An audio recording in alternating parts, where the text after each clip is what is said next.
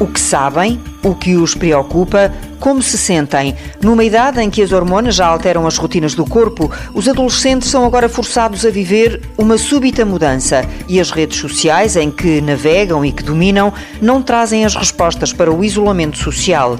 Aos pais, pede-se que ouçam, que opinem, que partilhem, que fiquem atentos às mudanças, como sugere o psicólogo Paulo Cunha.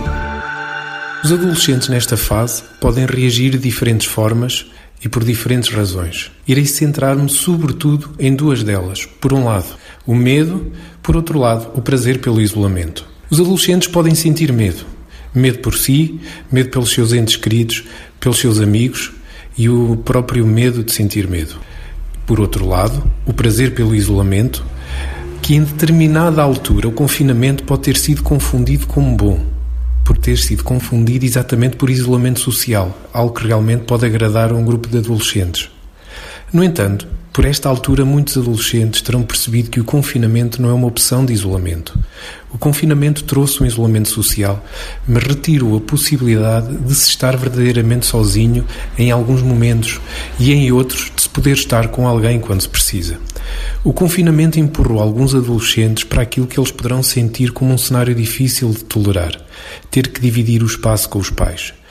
Por outro lado, em alguns casos, a estranheza diminuiu, as famílias têm-se redescoberto porque os pais voltaram a ser adolescentes e os adolescentes se tornaram mais adultos, partilhando entre si formas de viver e de pensar. Que atenção é que os pais devem dar em especial aos adolescentes ou às suas reações nesta fase? Devem compreender as reações, a duração e intensidade das mesmas, a quantidade de alterações existentes face ao período pré-confinamento e relativamente ao grupo de pares. Nesta fase de confinamento, pode haver uma mudança na velocidade a que se alteram os estados emocionais, as percepções e os sentimentos.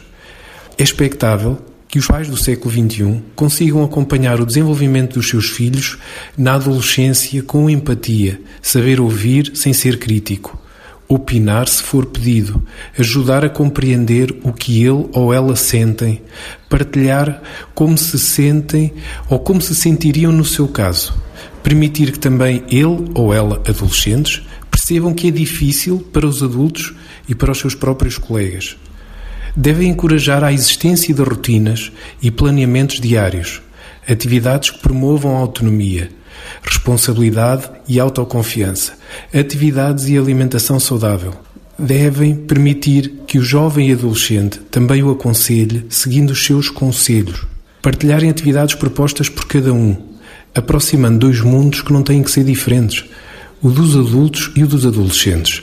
Os pais devem ajudar a estabilizar emoções e dar segurança, antecipando sempre um mundo novo que todos nós teremos que construir com as partes boas deste passado que estamos a viver. Cabe aos adultos o movimento de aproximação. Ser adolescente é estar no topo do mundo e o mundo é hoje um desafio maior.